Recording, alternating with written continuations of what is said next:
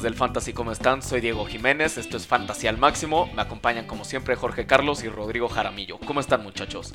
Muy bien, Diego, ¿y tú? ¿Tú, Jorge? Todo bien, señores. Muy contento de estar de vuelta con ustedes para un nuevo programita de noticias. El último antes de que arranque la NFL. El último. Estamos rascando ya el inicio de la temporada 2017. Creo que es pura emoción para todos, ¿no? Sí, nos tiene muy emocionados y emocionados también este fin de semana. ¿Qué onda todo lo que pasó? Híjole, movimientos por todos lados. Por todos lados. Por todos lados. Entre lesionados, cortados. O sea, justo por, por todo lo que pasó este fin de semana es que uno se espera Ah. hasta, lo más que puede antes de que arranque la NFL para draftear a su equipo de Sí, fantasy. Exactamente. ¿no? Es correcto. eso es- es lo, lo- lo- lo dijimos en el programa de, de SPR Presenta Máximo Avance esta, eh, la semana pasada.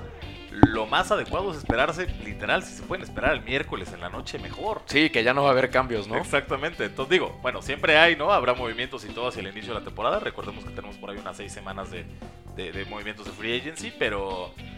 Pero es lo menos. Es lo menos. Es lo Sí, menos. pero ahorita Menos. no tienes a Spencer Ware en tu equipo o a. Jeremy Langford o Exactamente, exactamente. Entonces, alguno de todos los, los caídos. aguanten, aguanten al miércoles y, y, pues suerte, ¿no? Suerte para todos en este año. Y ya estaremos más hablando más adelante de, de cómo va a estar la cosa de dónde pueden Sí. jugar con Y en nosotros. realidad, si, si ya tienen una liga, si ya draftearon y son víctimas de, pues, de, del- de De las consecuencias, ajá, pues, ¿por qué no crean otra liga? ¿no? Exacto, O sea, échense otra liguita. eh, lanzamos ya la, la plataforma, está lista. Eh, está en mafantasy.com, que es la, la plataforma estelar de, de Máximo Avance. Trajimos para ustedes y este, pues está muy, muy padre. Tienes ligas privadas, tienes ligas públicas. eh, las pueden crear desde para cuatro personas hasta para 20. eh, pueden meterle por ahí lanita para que el que el que se- generalmente se hace guaje, ¿no? El que se hace pato el que para nunca pagar. paga. El que nunca. Como paga. Jaramillo. El que queda depositar. El típico jaramillo que no paga al final. Este, pues es- con esto nos podemos evitar eso porque desde el principio puedes ponerle que el que quiere entrar y entra pagando. Sí, échenle un ojo. La verdad es que tiene, tiene unas eh, características muy padres, como esta que dice Jorge, de, de poder meter la, la lana directo a la plataforma. Y entonces, tanto el comish como el ganador de la liga se tienen que olvidar de andar persiguiendo a la gente con su dinero, de andar cobrando. Tú ahí este, automáticamente puedes cargar cuál es el entry fee de la liga y cómo se reparte el premio. Y la plataforma solita asigna al final de la temporada los premios. Exactamente. Hay otras características también muy buenas en el transcurso de la temporada, como el three-way trade. Eso pues, no lo tiene nadie más, ¿no? Y es aquellos este, cambios que quieres hacer luego, pero la persona a la que le quieres ofrecer un jugador no tienes No nada tiene. que ofrecerle, pero hay alguien más que sí lo tiene. Ahí se puede hacer una, una mezcla entre tres personas para tradear. Exactamente, sí. Por ejemplo, Ro- Rodrigo, quiero que me pases a tal jugador, pero tú quieres un jugador que tiene Diego. Entonces, yo realmente meto el, el- el que, yo te- el que yo le voy a dar a Diego, ¿no? Y- Exacto. Y, no, y que el Diego te va a pasar a ti y tú me vas a pasar este, el que yo quiero que me pases, ¿no? Entonces, Así es como Este es, funciona. una- es, una- es un formato bien interesante, creo que a la gente le va a encantar. Creo que es un año para que todos se diviertan, conozcan nuestra plataforma 100% mexicana, 100% bien hecha. Entonces va a estar bueno, va a estar bueno, denle por ahí. Échenle un ojo, tengan, un- tengan ya este, una liga, no tengan ninguna, vale la pena crear una ahí para, que se, para que se diviertan y vean también pues, otras opciones, ¿no? Así es. Pero bueno, vamos este, a arrancar, como siempre arrancamos con... Noticias.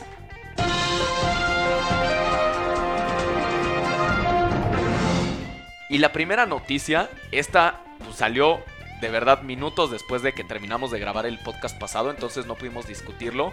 Y es algo, si por sí ya habíamos tenido una sorpresa en, en esta, en este offseason con un contrato muy por los cielos. Llega Matthew Stafford, le dice a Ah, Derek Carr con permiso y se vuelve el jugador mejor pagado de la liga. Hold my beer. 135 millones de dólares la extensión. Es algo así como lo que tuvimos que pagarle a Jara para traerlo al podcast. Más o menos. A mí me sorprende mucho.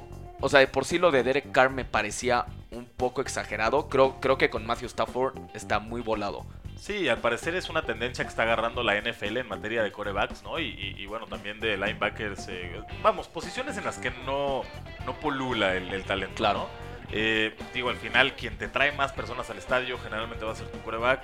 Eh, los equipos están abusando, creo que, de- de- del- del factor.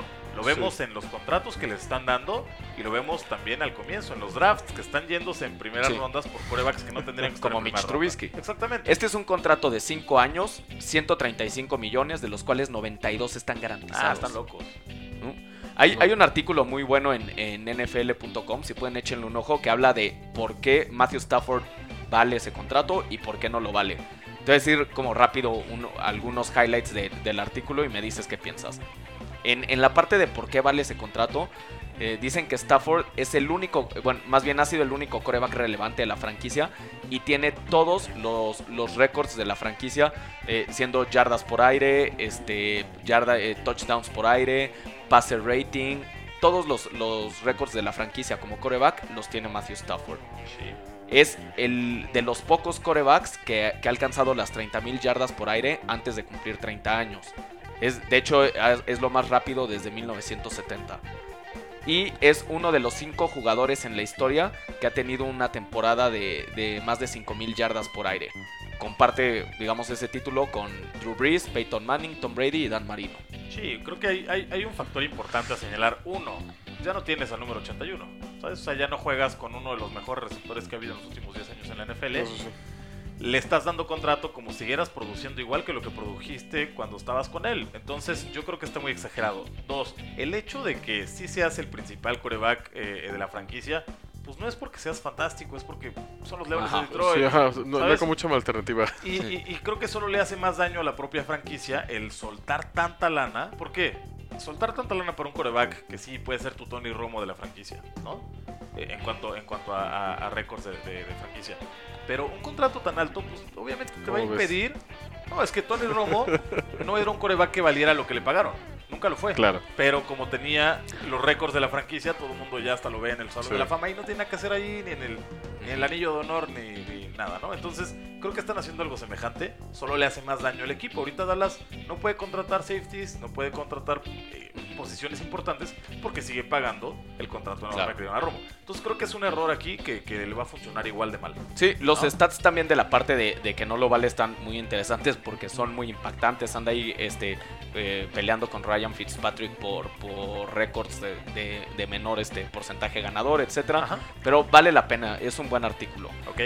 Eh, en otras noticias, otro, con, otro jugador que firmó un super contrato fue DeAndre Hopkins, un 5 años, 81 millones de dólares. Híjole. Me gusta. Es un, es un receptor que tiene todas las cualidades. Solo necesita un coreback mejorcito. O sea, creo que el hecho de que Tom Savage, si, si cuadra Tom Savage, creo que van a hacer una mancuerna excelente. Si sale Tom Savage y entra de Sean Watson, creo que van a romper la NFL. O sea, sí creo que va a ser, creo que va a ser brutal y, y va a encontrar por primera vez su verdadera producción. ¿Vale Ah. los 81 millones de dólares? Sí, cinco años. Mm, Sí, creo que sí lo vale ¿Sí? completamente. Sí, sobre todo porque estamos hablando de una de las posiciones más caras de la liga, ¿no? Ok. Bueno, eso sí podría compensar algo. Muy bien. Y esta, pues esta me duele un poco. John Ross regresó de, ¿se acuerdan? Este, no estuvo en, en el preseason por un tema ahí medio lesión, medio cuidándose.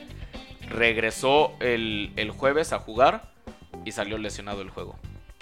Lo dijimos del principio, está demasiado flaco para el NFL. Sí, Ian Roundtree nos lo advirtió desde hace mucho. Le falta un taquito. Sí, entonces al parecer no es nada grave. eh, inclusive eh, salió, salió este en el carrito del, del juego, pero al poco tiempo ya estaba otra vez en, en el El sideline. Pero bueno, Entonces, te está dando una idea del igual, futuro. Ajá, O sea, ves, ves a dónde va. exacto. En- bueno, vamos a hablar de, de otras cosas. E- Este es un resumen rápido de todos los cortes relevantes que hubo en el, en el fin de semana de, este, de los equipos. Échatelos. Eh, primero, los Jets tradearon a Sheldon Richardson a los Seattles a cambio de Jermaine Kears. Ok. ¿Qué nos parece? Nada, no. Digo, ahí por ahí obviamente no, no involucra solo a los dos jugadores. También hay un par de draft picks. Ajá. Creo que Jermaine Kears sí tenía un poquito de valor en Seattle, en Fantasy. Ahora sí ya Sí. no valen nada, ¿no? Nada. Denver este, liberó a Stevan Ridley, el running back que antes estaba con los Pats. Ajá. Creo que no es relevante. Creo No. que da un poco más de tranquilidad porque el backfield ya no está tan cargado. Quedan prácticamente Devonta. Booker y CJ Anderson porque también se fue Ronnie Hillman. ¿No? Entonces ya está más equilibrado, va a ser algo muy similar a lo que vimos la temporada pasada. CJ Anderson debiera ser la, la opción principal, La opción o A, la claro. opción 1. Sí. Hay que ver cómo regresa Jamal Charles. Me, me interesa, me llama la atención. Eh, los Cardinals liberaron a, a Chris Johnson, su running back veterano. Nunca fue drafteable porque está David Johnson ahí. Sí. Pero pues afianza más el hecho de que solo tienen ojos para, para David Johnson. ¿no? Sí, no, y al final. Solo eh, eleva el valor. Ya, ya era un jugador que ya no tenía mucho para traer a la liga, ¿no? Desde hace dos años, creo que ya no traía, no estaba, no estaba en el nivel que nos mostró en los Titans, entonces, listo, sin valor. Ok, San Francisco eh, liberó al, al coreback Matt Barkley, por lo que se queda con su titular Brian Hoyer y el, el, el backup detrás de Hoyer es el novato CJ Beathard. Híjole, nadie que sea drafteable ahí, Hoyer no lo veo drafteable. ¿no? Pero digo, vamos a ver qué pasa con la ofensiva. Los Lions de Detroit liberaron a Matasiata. ¿Nos importa? ¿No nos importa? No sé qué tanto, eh, creo que creo que su backfield está bastante bien controlado por Theo Riddick y por Amir Abdullah, Abdullah. entonces no creo que hiciera ninguna No diferencia. iba a impactar nada, Asiata ¿no? moviéndose a otro equipo tampoco va a impactar No. nada, entonces Ahorita está libre y probablemente se quede así. A lo mejor en, en las primeras semanas, si es que llega a haber alguna lesión o algo, pudiera, haber Sí. a- a- pudiera agarrar chamba. Pero igual no ¿sabes? genera, bueno, nah. nada. Esta te va a encantar. a ver, Los Steelers liberaron al, al running back veterano Nile Davis. sí. ¿Qué quiere decir esto para Conner? Lo llevo diciendo desde que entró. O sea, le va a bajar la chamba a Livion Bell tan pronto se lesione. ¿Sabes? Va a ser uno de los corredores más atractivos del NFL en los siguientes años. Y, y a lo mejor no tan pronto se lesiona, ahorita vamos a hablar de eso, pero a lo mejor, o sea, si, si Livion Bell llegara al mercado de libre la próxima temporada, Connor, James Conner- Conner se, estaría, se estaría perfilando como el primer corredor del, y del equipo. podría hacerlo, ¿no? Sí, definitivamente. Tiene, tiene lo lo, que le hemos visto ¿no? hasta ahorita son toditas las credenciales que necesitas para ser un muy buen corredor en, en un equipo Ajá. caracterizado por muy buen ataque terrestre. Sí. ¿Sabes? A lo mejor no sería un Le'Veon Bell, que es el running back número uno y el receptor número dos de ese equipo, Probablemente. pero también les dejaría mucha holgura en, en el salary cap, ¿no? Durísimo. O Entonces- sea, hacían una comparativa el año, el- digo, perdón, el- hace un par de semanas de lo que te va a costar Conner contra lo que te va a costar eh, Bell. Bell. Vamos a ponerle que tenga un promedio de 15 millones, Bell. Ajá, Ujú. 15, 17 millones. Este, por temporada. Contra uno, dos, que te va a costar, que te va a costar Pues fue ronda 4, ¿no? Sí, o sea, vamos. Y si la producción no está tan alejada, porque ojo, también es una de las mejores líneas ofensivas de la liga. ¿sabes? Pues, ¿qué te conviene más? ¿Qué te da Claro. más valor? ¿No? Sí. Entonces, yo, yo, me iría, yo me iría por Conner. Yo no soy un fanático de Bell por todo lo que he dicho de sus temas de. ¿Dramas? de- sí, de drama. y pues vamos a ver cómo le va este año. Con esto, Conner ahora sí se vuelve 100% drafteable, ¿no? Totalmente. No rondas bajas, no rondas de un solo dígito, No, pero puede sí. ser tu primer backup, ¿sabes? primer backup. Sí, O sea, rondas 6, 7.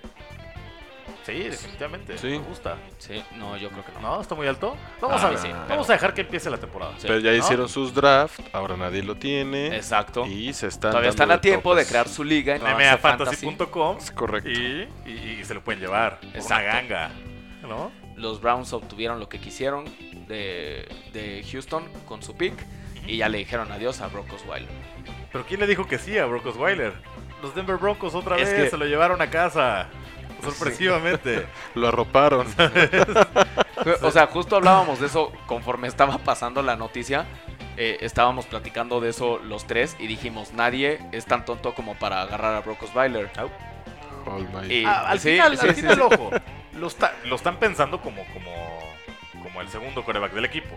Después O sea, de Trevor Simeon. Exactamente. Porque o sea, Paxton Lynch está lesionado. Exactamente. Justo lo llega por la lesión de Paxton Lynch. No creo que vaya a haber terreno de juego. Pero Lo no, dudo mucho. fue, fue una opción muy barata porque eh, los Browns están obligados a pagarle este todo la mayor parte de lo que quedaba pendiente de su contrato y al parecer este el- lo de Denver le va a pagar el, el mínimo de la liga. Ajá. Entonces es una opción barata, pero igual. O sea, creo que Yo creo que más que ahorrarte lana te quita un o sea, spot si en quieres el un backup decente, barato, está Colin Kaepernick. Esa, e- esa es lo que iba. O sea, O sea- él sigue ahí, esperando. Y Brock Osweiler. O sea, ya es, es tan impresionante como que Mark Sánchez también tenga equipo. Sí, exactamente. Sí, sí, sí, sí, por supuesto. Pero- Digo, vamos a ver ahí sí. qué pasa. No creo que, no creo que vea terreno. Y además, creo que cuando regrese Lynch de la lesión, Ya. va, va para afuera otra vez.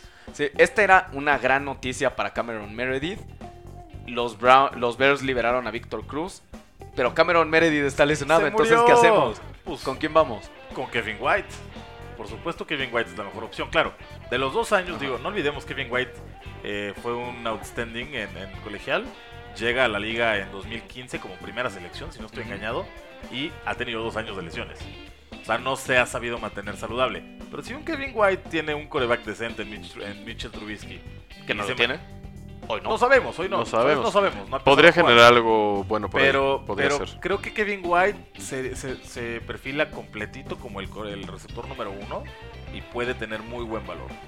¿Sabes? Muy Ok. buen valor. Vamos a ver qué hay. Habrá que ver. Por lo pronto, pues ahora sí ya no hay nada en Chicago. Nada. Nada. Porque además, o sea, no les pareció suficiente dejar ir a Víctor Cruz y cortaron a Jeremy Langford. Entonces su backfield pues ya solo trae a Jordan Howard. Está bien. No trae bien a nadie en el juego aéreo, no trae a nadie de coreback. Co- como que dijeron, no, como que los Jets van a ser los más malo- malos, yo también puedo competir. Sí, pues que todo el mundo quiere pelear por las primeras elecciones en el draft del 2018. Así que ¿No? eh, irse de vacaciones. En otro corte, también de un, de un running back veterano, los Niners cortaron a Tim Hightower. Nada, ¿no? Es bueno para, o sea, a mí me encanta para Carlos Hyde. Creo que ahora sí o sí va a ser su backfield, Ajá. no hay duda alguna. Exactamente. Afianza su valor en, en fantasy, que, que sigue siendo eh, ronda 2, ronda 3. Entonces, creo, yo, a mí me parece una buena señal. Sí, me gusta. Por fin, la NFL eh, liberó a Martavis Bryant para que juegue toda la temporada. Esto sí es una gran, gran, gran noticia. Sí, creo que, creo que, digo, además de lo que él trae a- a- al equipo, lo que le va a impactar negativa y positivamente al- al- a los otros elementos del ataque aéreo de los Steelers es impactante. O sea, ¿A, quién, a quién crees que impacte negativamente? Antonio ¿será Le'Veon? Brown.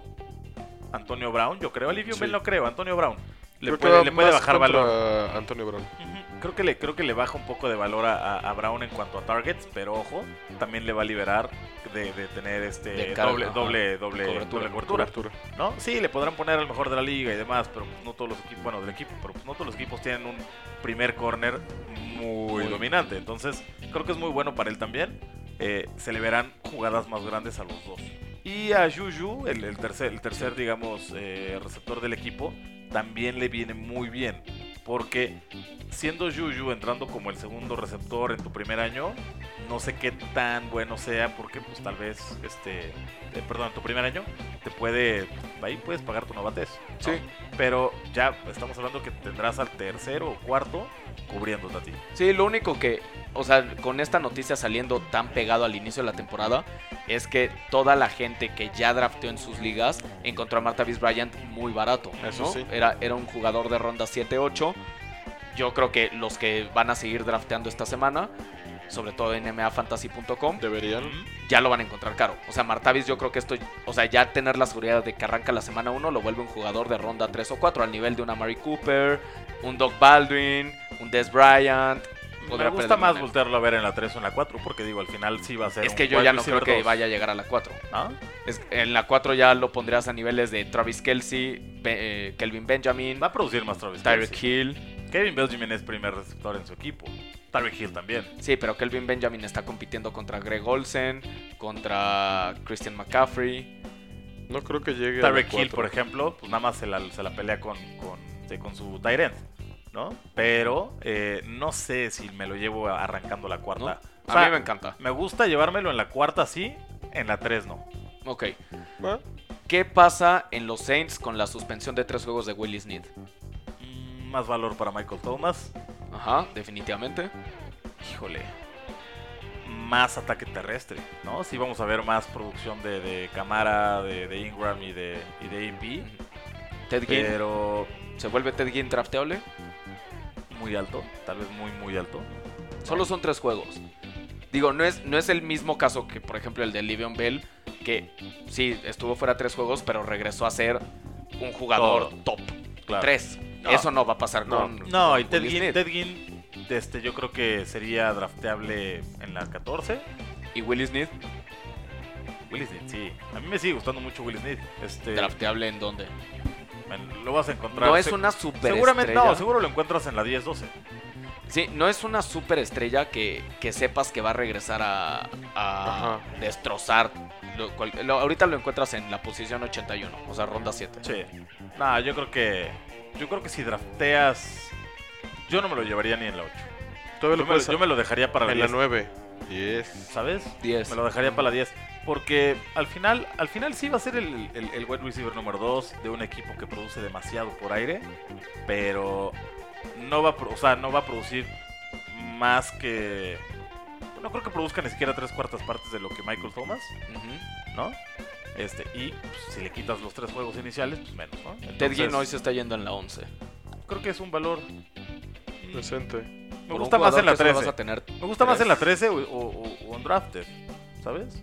Sí, van a ser Veo juegos. difícil, con esta noticia y ya tan pegado el inicio de la temporada, veo difícil que se vaya un drafted.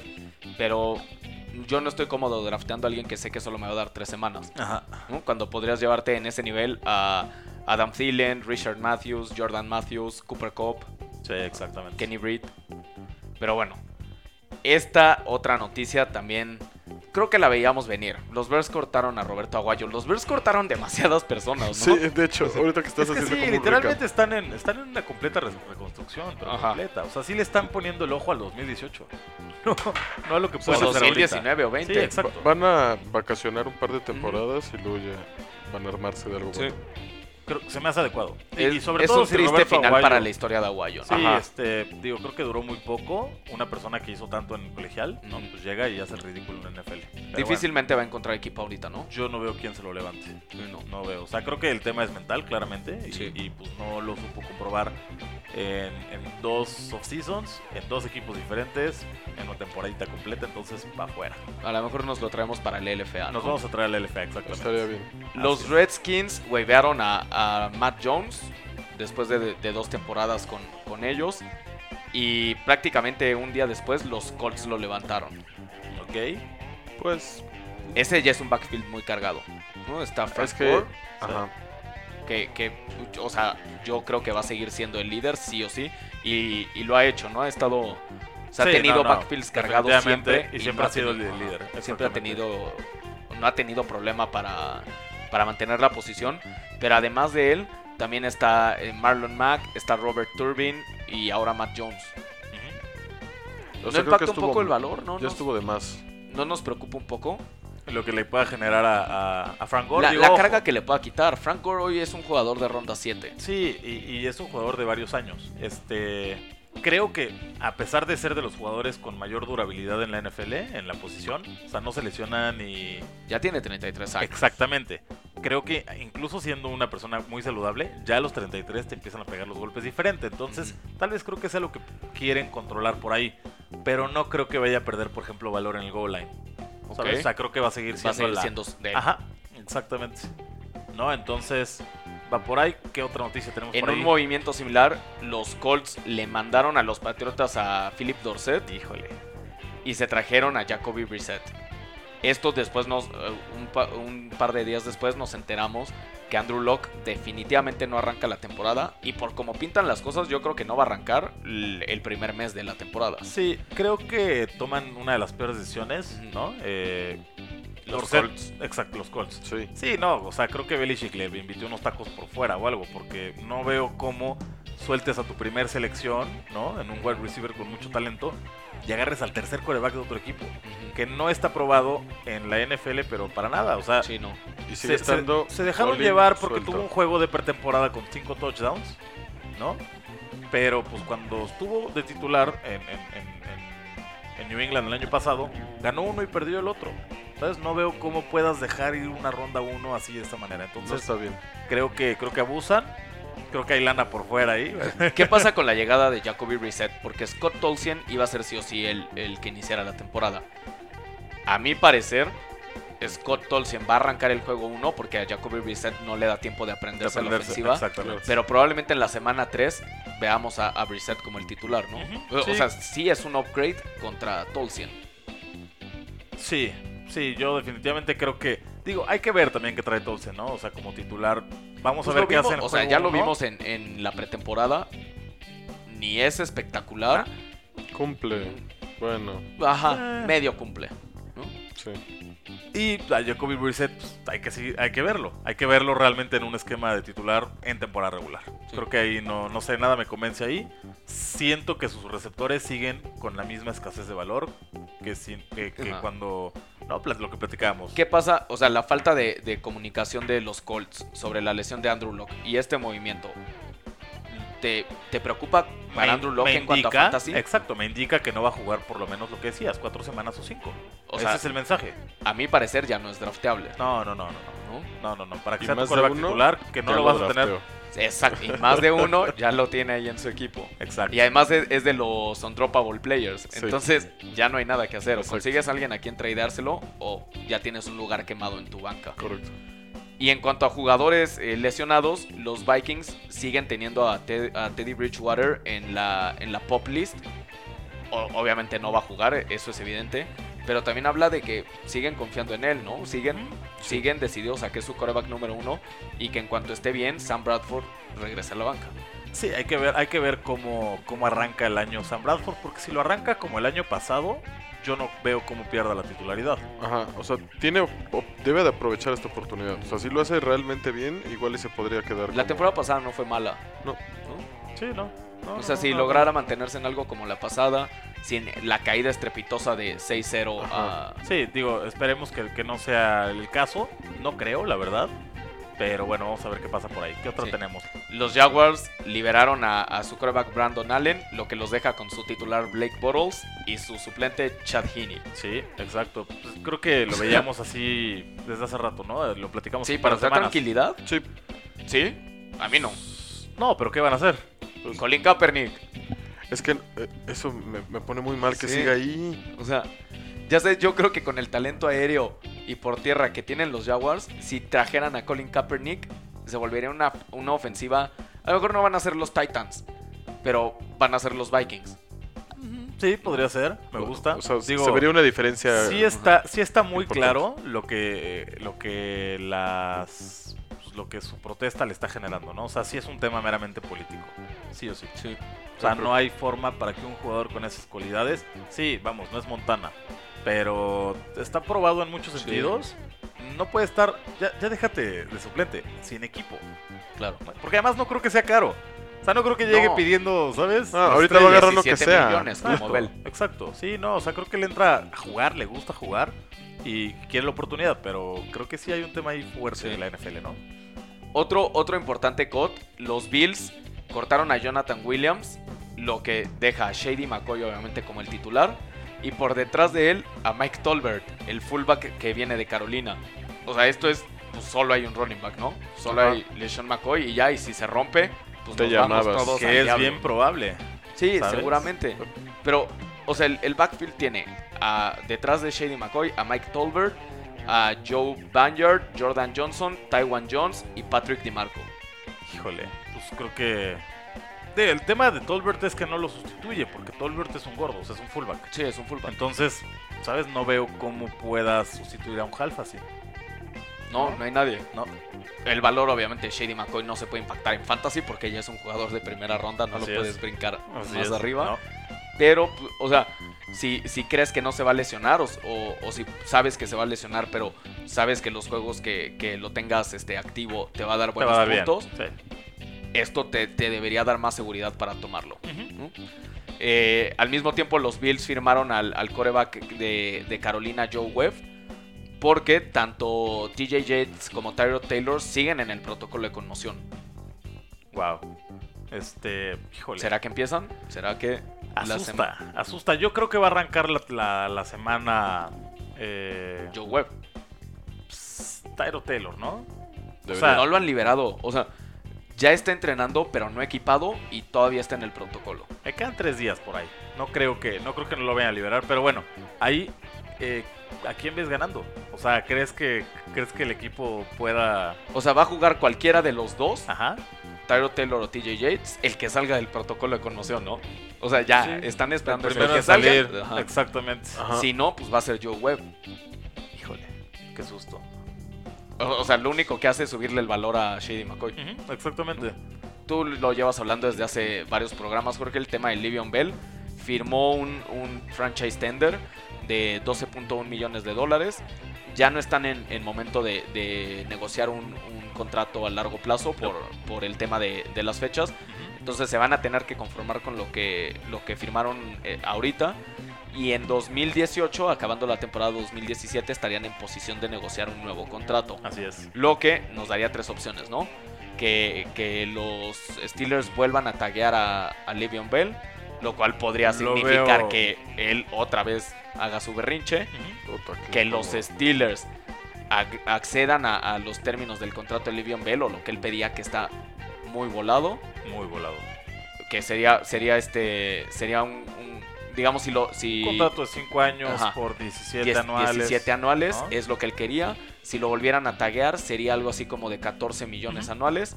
O que llegue al, al mercado de, de agentes libres. Yo creo que voy a ir a tocar al mercado, creo que voy a ir a tocar puertas. Este, creo que siempre hay un equipo como pues estos de malas decisiones, ¿no? Que se los llevan. Sí, la verdad. Y Sí. este que le dan que le dan lo que él quiere. Eh, no creo que los Steelers, por lo comentamos hace rato de su nuevo backfield, quieran retenerlo. El valor es demasiado alto. Tienen jugadores a la ofensiva que les cuestan mucha lana. como Antonio Entonces, Brown. como Antonio Brown. Claro. Este, Ojo, en julio, Le'Veon Bell rechazó un contrato este, que, que más o menos era de 12 millones por temporada. Ajá. O sea, no estaba tan lejos de lo que él pedía y con eso ya era el running back mejor pagado de la liga. Así es. Igual y se lo lleva No Detroit. le fue suficiente. Sí, la, exacto. se le lleva la próxima temporada. No, bueno, Sí. equipos necesitados de, de running backs hay muchísimos. Sí, el problema es quién, quién le va a pagar a Le'Veon Bell lo que él le ¿Quién, está quién pidiendo. necesita un corredor, digo, un corredor tanto como para pagarle esa lana en una liga que hoy no está basada en el ataque terrestre? Nadie. No, y en una li- liga en la que hay tantos running backs. Vamos a platicar de, de eso más adelante cuando lleguemos a la estrategia de, de drafteo. Ujú. Yo, yo creo que va a llegar al mercado de, de los agentes libres y no creo que le vaya a ir muy bien. Sí, no, también. Estoy Digo, siempre, siempre hay equipos Sobre dispuestos todo- a pagar 135 millones de dólares a su coreback. Entonces, está. Sí, no, sobre todo si se lesiona este año, ¿eh? Ojo. O sea, si él... ¿Y por qué crees que no quería eh, esperarse al, al franchise tag? Porque sabe que pierde mucho sí, sí, arriesgando claro. una lesión. Mucho. Claro. Sí. Entonces, Sí, si se lesiona, adiós. a- a ver, va a ser interesante ver el, el final de la a, a ver temporada. qué pasa. ajá. así es. Eh, obviamente, de esto ya hablamos. Sabemos que Locke no va a jugar este contra los Rams. Ajá. Lo que nos sigue preocupando en el tema de drafteo de jugadores de, de los Colts, tanto, eh, tanto running backs como wide receivers. Y a Andrew Locke, pues ya lo volvió prácticamente este, no drafteable. Y OBJ sigue sin entrenar. Nos- Sí. Ya nos preocupamos, ¿no? Yo lo hablamos que- el podcast pasado y dijimos, Sí. si la próxima semana sigue sin entrenar, nos preocupamos. Era, era el Llegó plan. ese momento. Era el plan del equipo. Eh, digo, hoy es lunes. Habría que ponerle un ojo al, train- a- al, al campo de entrenamiento de mañana. ¿No? Si mañana no lo ves eh, eh, entrenando equipado, No creo que. no va a jugar domingo. Así de simple, ¿no? Y ojo, el equipo, el equipo lo, lo, lo dijo cuando a los dos días de que fue la lesión. Probablemente se pierda semanas, Sí. ¿sabes? Sí. O sea, si mañana no entrena, probablemente no juegue el domingo.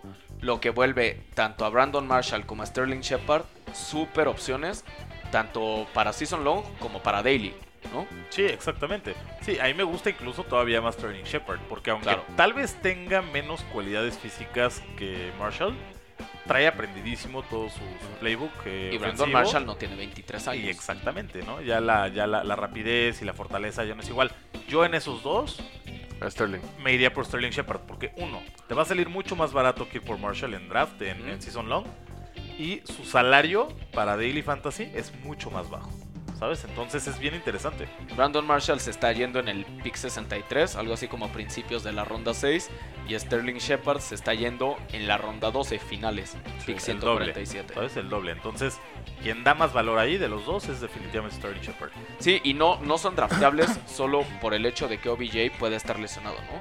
O sea, aunque OBJ estuviera bien, los dos son 100% drafteables y completamente. Ah, claro, sí. mucho antes. Sí, sí. Completamente. Hay que ver qué tanto se van a dividir las bolas esos dos, ¿no? Porque el, si fuera nada más un segundo wide receiver de, de, de New York, cualquiera valdría la pena como segundo. Pero si es un 2.1, 2.2, ahí vamos a ver qué tal, ¿no? Vamos Sí. a ver cómo vamos, vamos a ver cómo lo juegan este domingo y ver quién es el, Sí. verdadero titular ahí. Y ya, esas son todas las noticias que tenemos hasta ahora. Eh, no sé si quieran platicar de algo más, discutimos algo adicional. Nada, Pues ¿no? no, Creo que estamos no. de lujo. Creo Vamos entonces a platicar.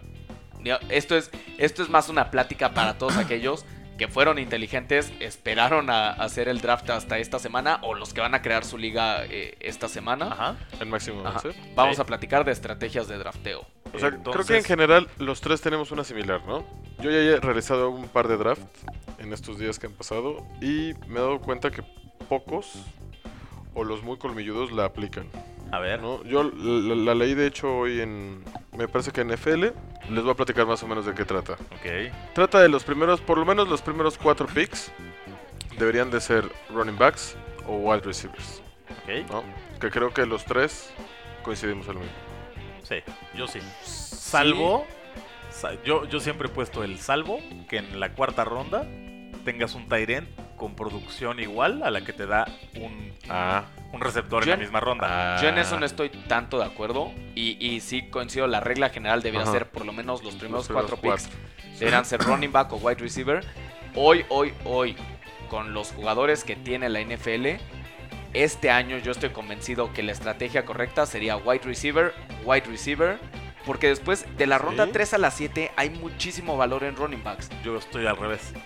Yo creo que en las primeras rondas hay muy, poca, muy poco valor en running backs y hay demasiada soltura en la posición de wide receivers. Entonces, o sea, Sí, tú tú vas- prefieres running backs en las primeras. generan una. Generalmente regeneran más lana. Digo, más puntos. puntos. ¿no? Entonces, el running back, el wide. Eh, si hay tan pocos, por ejemplo, en la primera ronda creo que hay misma cantidad de, de whites que de running En la primera ronda, en un draft de, de dos De equipos, 12. Tienes de running backs a David Johnson, Le'Veon Bell, Shady McCoy, Devonta Freeman, Melvin Gordon, Zeke Elliott, por extraño que parezca sigue ahí.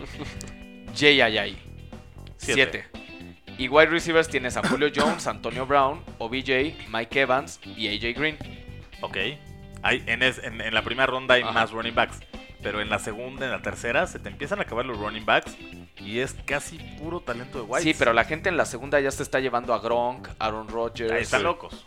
Ahí, ahí es, es donde vamos a hablar de la estrategia. Exacto. ¿Dónde está mal? Pero es lo que yo te digo, o sea, en la ronda 4, o sea, los corredores que están son Ty Montgomery, CJ Anderson, Doug Martin, Amir Abdullah, Mike Gillisley, Bilal Powell. O sea, creo que son corredores que, salvo, o sea, Doug Martin, por ejemplo, está tres juegos fue fuera, pero para el cuarto ya va a ser el, el titular de, de Tampa sí o sí. Está Ty Montgomery, que va a ser el titular del equipo sí o sí. Está CJ Anderson, que con los movimientos que comentamos ahorita va a ser el titular. O sea, todavía en esas rondas está Darren McFadden en la ronda 6, Ajá. que va a ser el titular seis semanas de, de la temporada. Está Derrick Henry. O sea, hay, hay mucho valor mucho. de corredores que pueden generar mucho. Y los receptores prácticamente para la ronda 7 ya, ya no hay tanto. Ya, o sea, está Jamison Crowder, está Jarvis Landry, está Emmanuel Sanders, que en ese mismo lugar está LeGarrette Blount y Tevin Coleman. O sea, los running backs que hay son de mucho mayor valor que los wide receivers. Yo por eso hoy creo que por lo menos los dos primeros picks debieran ser wide receivers y después empezar a intercalar running back, wide receiver, running back, wide receiver, running back, wide receiver. Ok. Y por ahí de las 7-8, también dependiendo del número de, de- de equipos que tenga tu liga. O sea, si es una liga de 16 jugadores, en la ronda 8 ya estás drafteando un coreback y, y es normal. Sí. Pero si es de 12, Sí, no. te estás pensando en un tight end.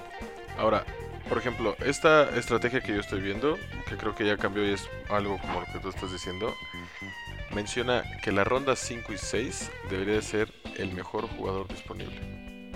No especifica qué. Yo no creo, no creo, porque en la ronda 5, por ejemplo, está Matt Ryan. O sea, sí, es el jugador que más puntos va a dar de, de esa camada, pero es un coreback. Sí, no, no sé, no estoy, no estoy este, A mí en tampoco contra, me ¿eh? pareció... No me parece mal. No me parece mal. O sea, yo siempre he dicho, pon la lana donde está el valor. Entonces, si estás en la ronda 6 y te aparece un jugador que la gente le está huyendo porque trae una lesión, porque entró a otra persona al DEM, y realmente crees que tiene el valor, ¿no? Pues llévatelo. ¿Qué pasa? Por ejemplo, hay jugadores. En este draft hemos visto dos cosas. Jugadores novatos que la gente conoce porque son muy mediáticos y se los llevan en la ronda 3. Error. Y jugadores novatos que tienen una tonelada de valor que no son tan mediáticos y están yendo en la ronda 8, 9 o 10. Claro. ¿Sabes? O sea, ronda 5 ahorita, baratísimo creo que está Michael Crafter y Allen Robinson. Carísimo creo que está Mark Ingram y Mike Gillisley. Sí. Está Matt Ryan, o sea, siguiendo esa regla de el, eh, de llevarse el mejor jugador en, en la ronda, tendría que ser Matt Ryan. No necesariamente, porque ahí estás viendo quién te produce más puntos, pero por ejemplo, tienes que aprender a, tabular ahí bien cuál es el, el valor, o sea, cuál es un- una producción de puntos natural para un coreback. ¿sabes? Pero que en realidad la, la estrategia que, que nos está diciendo Rodrigo no lo, no lo dice. Sí, exactamente, no, no especifica ahí, no ahonda, No. pero, pero creo que va por ahí. O sea, tendría Yo que ahí- ser el, el mejor jugador que no sea un coreback. Sí, ¿no? o sea, por ejemplo, tú ahí Mm. encuentras, sí, irte por un coreback en la quinta ronda si no es Aaron Rodgers. Ajá. Sí, la el neta. problema es que Aaron Rodgers no está llegando a la quinta. Ah, se está yendo en la 3, Se en la en la, 2. ajá, dos, en la ¿sabes? 2. Entonces, este, creo que va por ahí, pero bueno, ahora, llegas a la ronda 7, 8. ¿Qué haces? ¿Te empiezas allá a preocupar por tu end o por tu Sí. quarterback? O sea, yo en la ronda 8, A mí se me hacen ideales. yo en la ronda tight 8 end y solo traigo wide receivers y running backs. Nada más. Nada de corebacks. No, todavía, no, no. Nada. Nada. Digo, No. yo, Te- yo- También, te- y es lo que te decía, depende cuántos equipos tenga tu liga. Si es una liga de 16 personas, en la ronda 8 ya vas a estar drafteando un coreback. Pero es normal porque ya se fueron muchos otros jugadores. Claro. Digamos, en, en las ligas más normales, que son de entre 10 y 12 personas, ronda 8 deberías de, de haber llegado solo con running backs y wide receivers. Sí, puede ser. Digo, ojo, yo en una liga de 16, en el pick 14 me llevé a Sam Bradford. Y eso que a muchas personas ya se le- el autopick les empezaba a jalar ya banca de corebacks. Pero era el único coreback que quedaba. El único decente. Sí, Con bueno, todo y todo Sí, tiene mucho valor. es un super pick. ¿Sabes? En la ronda super 14 de una liga de 16 equipos Fue, fue baratísimo. fue gratis. Sí, eh, en es- y de lo que decimos ahorita, o sea, podrías llegar a la ronda 7-8 con un tight end si es que te lo quemaste en Jordan Reed, Greg Olsen, Jimmy Graham, Sí. Tyler Eifert y ya, De hecho, está ahí. eh, aquí dice que la ronda 7 debería de ser running back, wide receiver o tight end. Ronda 7, 7. sí, estoy de acuerdo. Ronda, Ronda 7, sí. 8, ronda 9, coreback y end. Yo creo que Ok. Ronda 8 un coreback es demasiado pronto. Ocho en- ronda 8 y ronda 9. O sea, en cualquiera de las dos. No, porque en ronda 8 y 9 tendrías que estarte llevando, se- según el, el, el ADP de Fantasy Football Calculator, a Andrew Locke, que es Que ya- imposible. Que está roto. A Big Ben, que sí produce, pero se lesiona. Ajá. A Philip Rivers, que no es un, un coreback top en fantasy. No. Es confiable. O a Dak Prescott. ¿no? Pero en realidad, si te esperas hasta la ronda 11 o 12, está Andy Dalton, Eli Manning, Carson Wentz, que son jugadores que, que producen y son confiables. Sí, totalmente de acuerdo. A mí me gusta, me gusta así esperarme, insisto, ver el valor que hay, ¿sabes? O sea, después de la ronda 6-7, ve por el valor. Ya no O sea, te yo- cases tanto con... O sea, si sigues viendo valor, porque obviamente cuando tú estás viendo el board, estás viendo lo que hay abajo. Siempre estás viendo Claro. lo que hay muy abajo. Ujú. Entonces, si sigues viendo que hay mucho valor en, en, en quarterback muy abajo, espérate, sin miedo. Sí. O sea, es, es muy difícil que alguien vaya por una estrategia igual que la tuya. Por el mismo coreback, por, ya sabes. Sí, lo que pasa, y es muy normal, es que, que la gente empieza a entrar en pánico, ¿no? Sí. O sea, si, si llegas a la ronda 8 y nadie ha levantado un coreback, si alguien levanta uno, se van a ir en filita. En fila. 7, 8 personas van a entrar en pánico y van a levantar. Si tú caes en ese pánico, cuando te des cuenta, vas a haber dejado pasar jugadores. Todavía hay mucho valor en posiciones que son mucho más importantes. Cuando en la ronda 14 está Sam Bradford, en la ronda 13 está Matthew Stafford. Sí. O sea, esos son jugadores a, a los que tienes que apuntar. Matt Ryan ahorita se está yendo en la, en la ronda 5. La temporada pasada era un coreback de, doble, de, do- de ronda de doble dígito. Sí. Sí, hay, hay un factor importante. Los sleepers. O sea, creo que la gente no piensa en el sleeper cuando está drafteando. Entonces, hay picks, yo creo que hay dos o tres picks, que te, pon tú dos, que te puedes aventar con jugadores que crees que van a desarrollar. Por ejemplo, Joe Mixon este año. O sea, sabes que no va a empezar fuerte, ¿no? Pero sabes que, sabes que es un sleeper corto, a corto plazo, que en la quinta o sexta semana puede estarse pues, coronando obviamente con la titularidad de la posición de su equipo y dentro de las mejores opciones como, como running backs. Hay jugadores que no se están yendo drafteados, que tienen mucho valor como sleepers y no se ven. Entonces, si tú crees que te lo puedes llevar en la semana 3 o 4 como, como por waivers, libre. estás bien engañado. Porque obviamente va a ser, cuando la aprendan, va a ser el- la primera opción que todos Claro. van a querer esa semana, ¿no? Entonces, salvo que vayas muy atrás en, en- en los rankings, que ojalá y no, si nos escuchas, generalmente vas a ir en los primeros lugares, ¿no? Entonces, pues, no vas a poder, no vas a poder acceder a este, a este tipo de jugadores. Entonces, Sí, pero tampoco te tema. vas a quemar tu pick 3 en Joe Mixon hoy. Ah, no. No, no, no, no. No, estoy, no, no, hablando, estoy hablando de pensar en jugadores que Sí. te puedes llevar en la ronda 10, 11, ¿sabes? O sea, mi estrategia es, yéndonos para atrás, eh, pick 14 es la- el kicker, pick 13 Sí. es la defensa, pick 12 y 11 son wide receivers o running backs, Sí.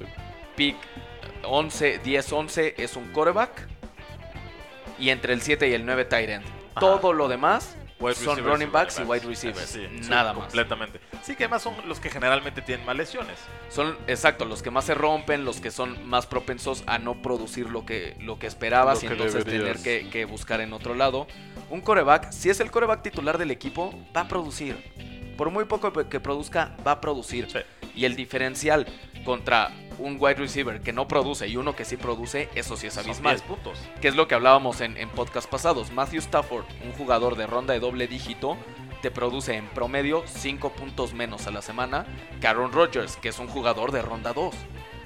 ¿Quién vale más la pena? Yo creo que el valor está donde está Matthew Stafford. Matthew Stafford, por En la 5 12, puntos a la claro. semana, es algo Sí. que te puede compensar cualquier wide receiver Sí. o, o running back bien seleccionado. Correcto. Exactamente. Entonces, yo creo que estamos, estamos en la misma línea melódica Sí, todos. y yo de cualquier forma recomiendo. eh, siempre son importantes los mock drafts para que veas cómo, cómo se está moviendo la gente. Obviamente ahorita ya no estás en tiempo de eso. Sea, ya sea que ya hayas drafteado tu liga y vayas a empezar una nueva o que hayas esperado hasta el final. Eh, pero siempre vale la pena leer, estar al tanto de las noticias y sobre todo, eh, si tienen alguna da- duda o algo, nos pueden escribir en, en Twitter, en arroba máximo a fantasy, y ahí con gusto los podemos ase- asesorar sobre cuál es la decisión correcta en su draft, ¿no? Correcto, señor. ¿No? Eh, pues creo que es todito por esta noche.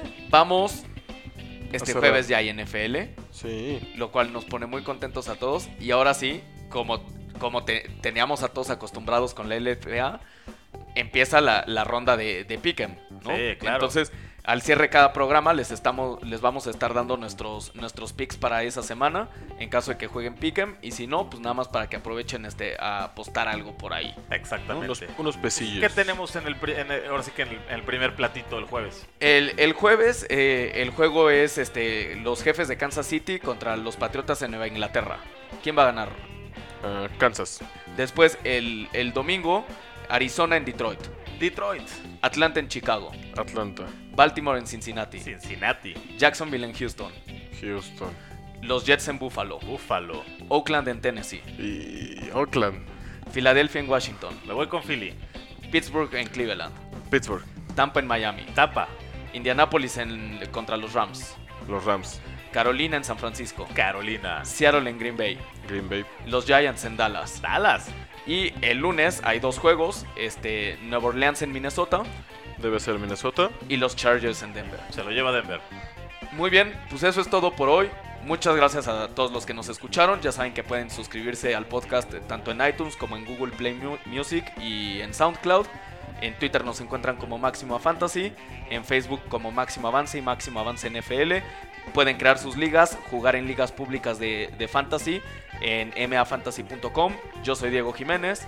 Yo soy Jorge Carlos. Yo, Rodrigo Jaramillo. Adiós.